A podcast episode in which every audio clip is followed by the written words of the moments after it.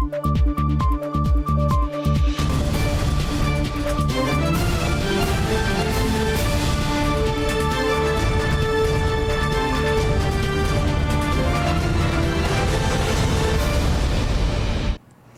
键时刻带您迅速掌握潮流趋势，欢迎您收看《财经趋势四点零》，我是赵廷玉。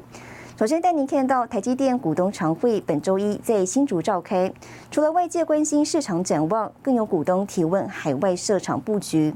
董事长刘德英表示，现在日本投资正在进行评估考察，至于德国建厂方面，还在早期的讨论阶段。台积电股东会七月二十六号正式登场。今年因应疫情，首度对外线上直播。不过，市场传出台积电最快二零二三年在日本设二十八纳米晶圆厂，还有日本股东关心提问。因为我们认为后段 3D IC、SOIC 这一些对我们的客户都有很大的帮助。日本呃今天正在做这个呃呃考察的动作，所以我们也不便告诉大家这个呃。呃，结果我们对于全球的布局态度是非常审慎。今天在评估去日本建厂，都是基于客户的需求。台积电高层表示，日本在封装测试材料非常强，因此决定到当地设立 3D IC 中心。不过，日本设厂成本确实比台湾高很多，台积电也会跟客户直接洽谈，拉低设厂成本。啊，我想日本的呃呃。呃，cost，呃，成本是比台湾啊高很多。我们现在的目标就是在日本建厂，如果做完这个 due diligence 之后，我们的目标是在日本方面的贡献能够打平这个成本的差别。在德国这边，我们是是在做认真的评估，那但是目前还是在一个非常早期的阶段。日本、德国的投资布局，台积电耐心回应。海外设厂关系到公司未来获利表现，加上各国进逐半导体制造在地化，都对产业造成巨大不确定性。刘德英也再次呼吁，半导体制造在在地化会会产生，但是我觉得是一个相当局部性的发展啊，因为全世界的半导体供应链是是呃紧密结合。到底说这个半导体的这个制造，并不是只有土地有钱，甚至有 technology 就解决了。实际上是要有有效的产能，就是有溢有的产能，要要这个让供应链能够移动的，呃，寻求政府的支持，这并不能解决这个问题。台积电第二季获利略低预期，不过刘德英重申，公司有信心毛利率水准未来维持在百分之五十以上，成本的上升会跟合作伙伴一起负担。新台南的电视曾一豪、沈维彤，台湾台北报道。好，台积电年度股东常会今年顺利进行十位董事改选，尤其展望未来业绩表现，董事长刘德英认为，公司体质呢过去两年有长足成长，对市场竞争相当有信心，预期今年业绩将成长百分之二十，全面迈向绿色制造。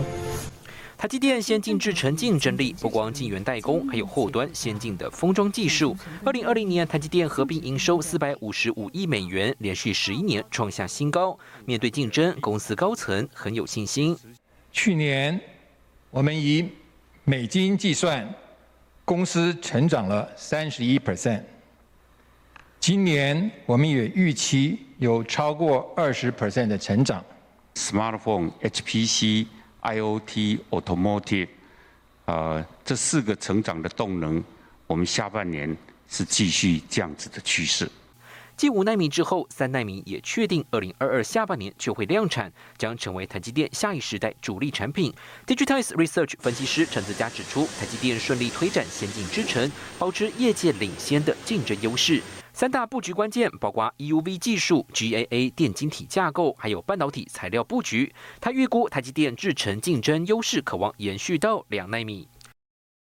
呃，我们公司现在是呃，在一个呃呃快速发展前的一个机会啊。当一个技术领先的呃呃公司，就必须要啊出去找各地的。最领先的呃专家一起合作啊，这基本上是我们的战略策略啊。股东会顺利通过改选十位董事名单，除了半导体领域，也包括车用电子材料设备高手。四位董事刘德英、魏哲嘉，前台积电副董事长曾凡成，国发基金主任委员龚明星。六位独立董事：延揽恩智浦董事长彼得邦菲，前台积电法务长陈国慈，前应用材料董事长麦克史宾林特，前赛灵思执行长摩西盖夫瑞洛夫，美国麻省理工学院校长拉斐尔，以及台达电董事长海英俊。尽管外资近期频频喊空，刘德英表示，台积电将支持数位化以及第五代通讯，还有高效运算应用需求大幅增加，准备好迎接未来几年集团的持续成长。新台的电视沈维彤，台湾台北报道。美国政府推动制造业回流政策，将投入五百二十亿美元支持半导体研发制造。而美国商务部长雷蒙多在本周受访表示，总统拜登将决定是否提拨部分资金给外国晶片制造商。这也代表包括台积电在内的业者有望取得资金益助。That's why we're investing fifty billion dollars to have the best chip manufacturing in the world come and build factories in the United States of America. 美国总统拜登强调要将供应链带回美国本土，各国地缘政治压力让台积电不得不建构全新的设厂布局规划。股东大会上，台积电表态，德国、日本设厂正在评估当中。金融时报报道称，这象征半导体产业一个时代的结束。以创新为核心价值，台积公司引领半导体制程技术快速演进。台积电在台湾以竹科、中科、南科建构高效营运环境，但台湾以外成本差异非常大。根据波士顿顾问公司与美国半导体行业协会报告显示，美国晶圆厂的总成本比亚洲还要高出百分之二十五到百分之五十。此外，欧洲设厂业界估计成本差异少说百分之三十到百分之四十。客户会支持我们在海外的扩张的啊，换句话说，就是对于增加的成本。我们彼此都我们会会呃分担啊，现在看起来我们公司会会朝五十 percent 以上的目标来努力啊。台积电明确表示会调整定价，因海外设厂成本上扬，但业界对多达四成的额外支出如何转嫁吸收态度审慎。台积电创办人张忠谋示警，各国争相寻求半导体自给自足，可能导致供应链成本垫高，技术进展放缓。呃，全球的政府啊。最后还是会做出最明智的决定的啊。那半导体制造在在地化会会产生，但是我觉得是一个相当局部性的发展。尽管如此，美国白宫政策已经箭在弦上，五百二十亿支持半导体研发生产预算，等待国会进一步批准。美国商务部长雷蒙多周三透露，白宫将决定是否拿出一部分资金拨给外国晶片生产商，代表三星、台积电在内业者有机会取得部分资金支持。金台电视沈维彤台湾台北报道。联发科举办法说会，公布第二季财报数字亮眼，营收创下历史新高，达到一千两百五十七亿元。执行长蔡立行也预告，今年底将如期推出第一颗五 G 旗舰级晶片，采用 ARM 最新旗舰核心跟台积电的四纳米制程。联发科第二季财报亮眼，税后纯益两百七十五点八七亿元，毛利率百分之四十六点二，EPS 达十七点四四元。宣布上调全年营运展望，年度营收目标调到年成长百分之四十五以上，达新台币四千六百七十一亿元，预期两百亿美元目标指日可待。Mobile phone accounted for 57% of second quarter revenue, growing very strongly at 143% year over year, mainly driven by the ramp of our 5G high-end products known as Dimensity 1000 series.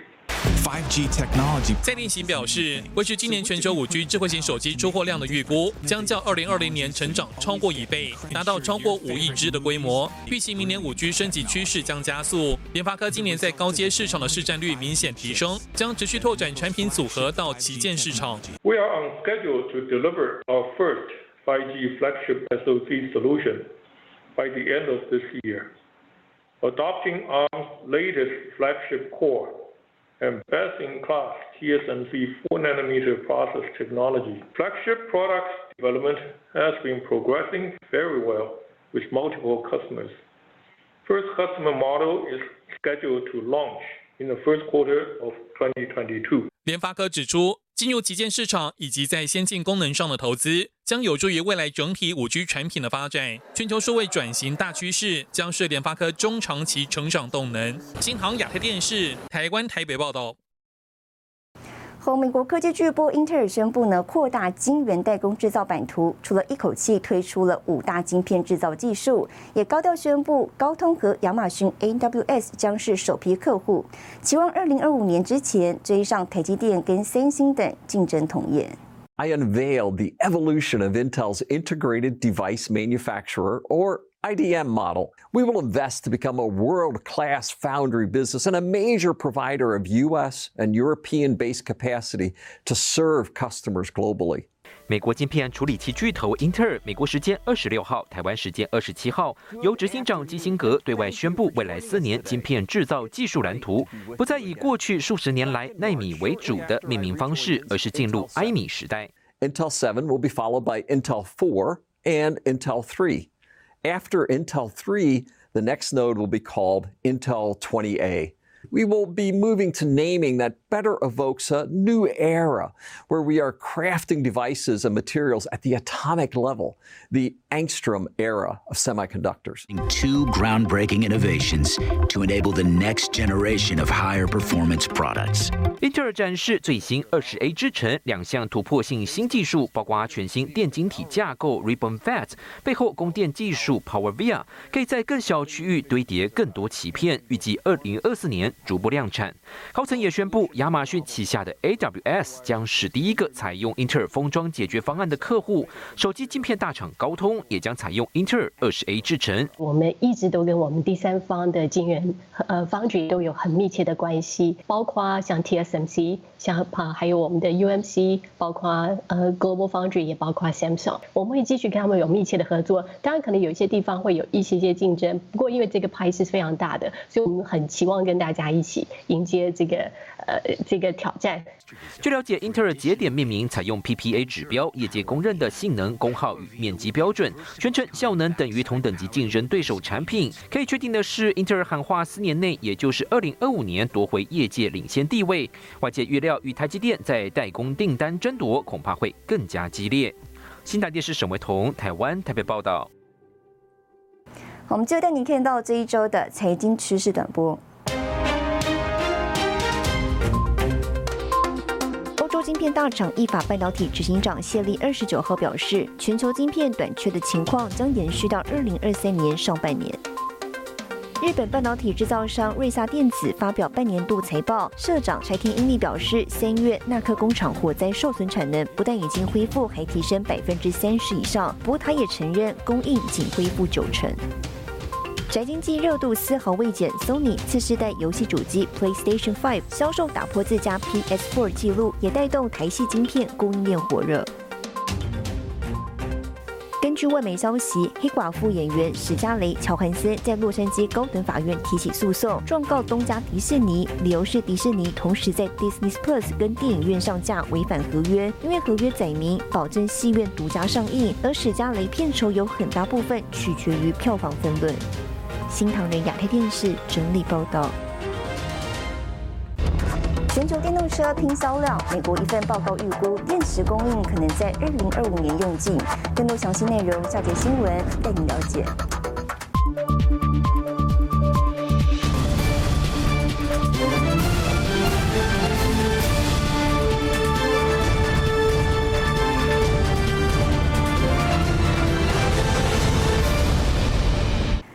来，电动车产业的晶片供给问题尚未解决，还面临缺电池的危机。美国研究团队预测，全球电池供给呢，最快可能在二零二五年用尽。分析师认为，短链生产、在地供应是提供电动车电池的新一波趋势。另外呢，台湾红海 M I H 联盟也投入了研发电池，最快二零二三年产能开出，将对吃紧的电池需求带来一些缓解。In response to other vehicles. 全球各国严格管制碳排放，车厂争相提高电动车生产目标。根据国际能源署的报告预估，二零三零年全球电动车销量将达两千两百万辆。但在电动车产量看涨的同时，美国银行全球研究团队预测，全球电池供给最快可能在二零二五年用尽，电动车业将面临迫在眉睫的威胁。局限在中国、日本、韩国数家厂商手里。那相较于现在的需求是快速扩张，那这几家电池的厂商是否能够跟得上这个扩产的脚步，就是在未来会逐渐会形成一个供给的疑虑。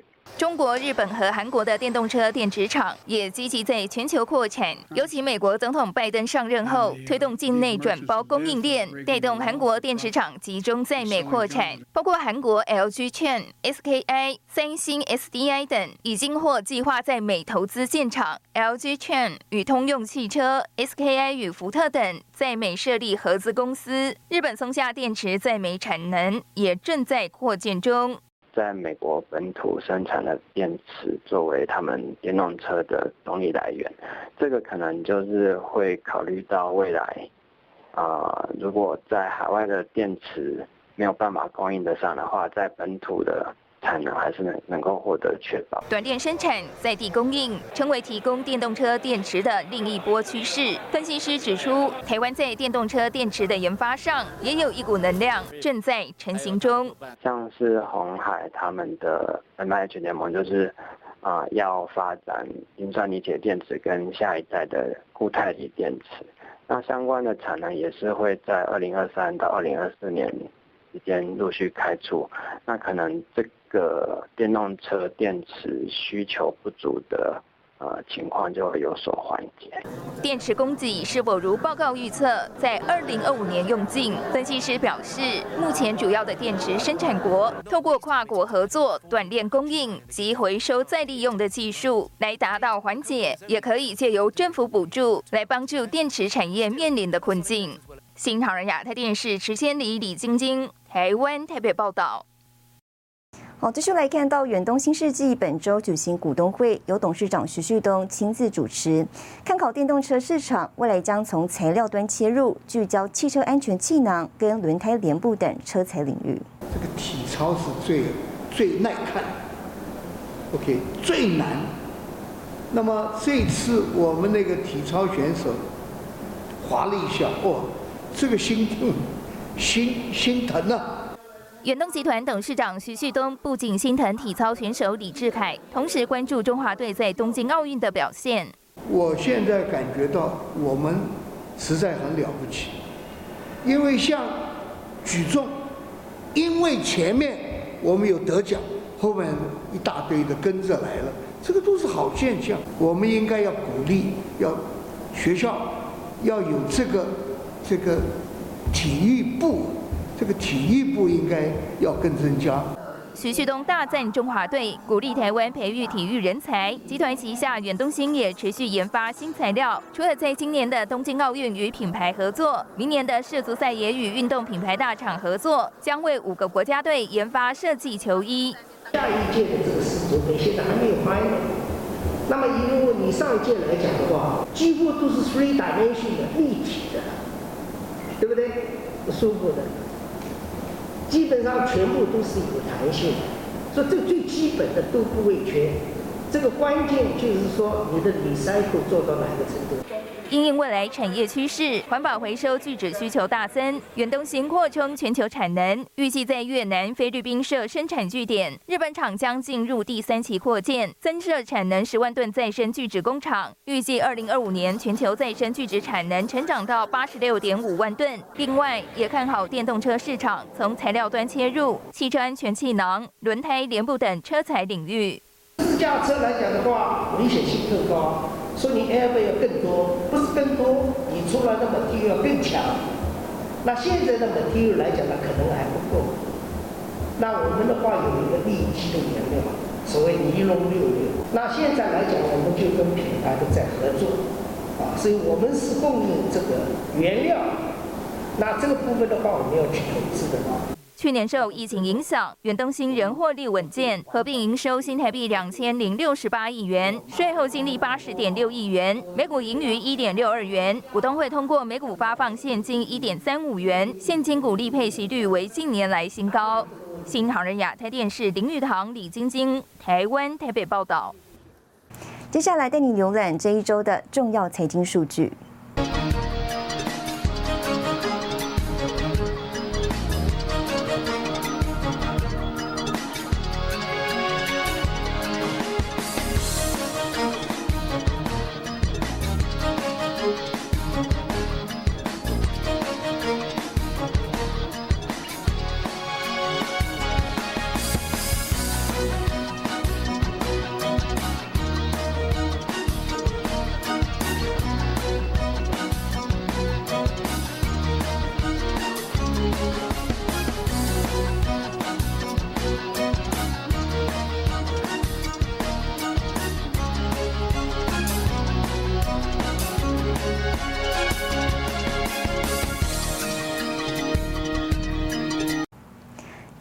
重量级半导体和科技公司轮番举办法说会，封测大厂日月光公布第二季财报，毛利率连两季创下新高。营运长吴田玉预期下半年将优于上半年，而封测需求的强劲动能，渴望持续到二零二二年。iPhone 十三上市进入倒数阶段，台湾封测大厂日月光坐稳最大受惠者。在法说会上，日月光公布第二季财报，毛利率来到百分之十九点五，连两季创下新高。在数位转型加速与车用需求复苏等驱动下，封测需求强劲动能将持续至二零二二年。Demands indicating a strong 2022 with another better than seasonal first quarter. Many of the customer are extending the long-term service agreement. Beyond 2022 into 2023. Our estimate, the earliest the balance of demand and supply will be sometime in 2023. 第二季盈利率首度达双位数，冲上百分之十点四，每股税后纯益二点四元，上半年合计达四点三七元，写下同期新高。今年上半年封测事业毛利率来到百分之二十五点零二，达到全年毛利率百分之二十五的目标。吴田玉预期下半年将会再提升。We're seeing very strong ATM demand than our previous target. We estimated semiconductor will grow 10% and we will do better than twice of that. Even if the COVID-19 impact dissipate in the next two to five years, the new wave of innovation, which will be a much, much longer lasting impact to the industry, signified by 5G, AI, EV, IoT, smart manufacturing, 而近日，美国处理大厂超维和晶片大厂高通纷纷定下乐观的财测目标。法人认为，这意味着大厂看好未来需求。作为两大龙头合作伙伴的封测大厂日月光，渴望受惠。新唐人演的电视赵腾玉、曾一和台湾台北采访报道。IT 与商用面板需求旺，友达、彭双浪乐观表示，一年内都是成长。更多内容，下节新闻带你了解。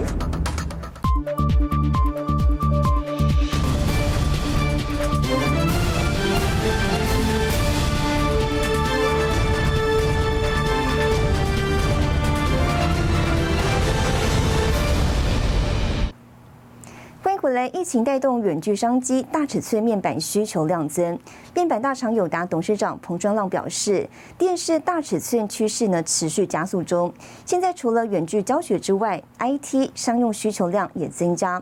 彭庄浪对下半年景气表示乐观，预估下半年到一年之内都是成长。乐观看待下半年经济状况，当然我们会审慎的观察市场的变化。友达董事长彭双浪看下半年景气乐观中略带谨慎，是因为第二季经历疫情、缺料、缺货柜以及汇差等挑战。不过，社会面板价量齐扬，友达第二季大赚一百九十五亿元，每股纯益二点零六元，创下近十三年新高。我们最起码看到往后的半年、一年都是都是成长的哈。那当然就是要看这个成长性有多大。不过，呃，在下半年的成长性是很高的。下半年来看，我想结构上来说还是一个传统的旺季。那 TV 的大尺寸的趋势其实是一直在加速，好，所以我们也看到啊全球的趋势持续，那 IT 在欧美几个市场解封后的需求相当健康。随着欧美国家陆续解封，面板需求也跟着调整。除了远距教学，办公室商用也需要大尺寸面板，电视面板也持续朝大尺寸发展。尤其今年奥运不开放观赛，电视需求大增。另外，零售、公控以及医疗面板需求强劲，加上汽车产业回温，彭双浪指出，第三季订单能见度高，但缺料问题没有缓解现象。整个产业链在。呃，供应上面，尤其是零组件啊，呈现一个结构性的吃紧的情况是持续啊，所以在有效产能的实体产出，我们还是看到整个产业属于比较受限的状态。上游零组件的缺料的状况啊，短时间并没有呃完全缓解的现象哈，甚至于可能会持续两到三年。那这个也会影响到有效产能的开出哈，尤其是新产能。不见得会能够拿到足够的材料。整体来看的话，那需求是健康的，那有效产能也不会集中的大量开出，所以我们判断整体的供需还是属于一个比较平衡的状况。展望第三季，友达预估整体面板平均价格将续扬百分之五，出货量在 AT 商业需求回温下增长约百分之二到百分之四。第二季八十五寸电视面板成长超过百分之五十，第三季预估也有双位数成长。新唐尔亚太电视林玉堂、李晶晶，台湾台北报道。带您看到下周有哪些重要的财经活动。八月二号，美国 ISM 公布制造业采购经理人指数。八月四号，和硕、美利达股东会。八月五号，英国央行宣布利率决议。八月六号，群创法人说明会。谢谢您收看这一周的财经趋势四点零，我是赵廷玉，我们下周再见。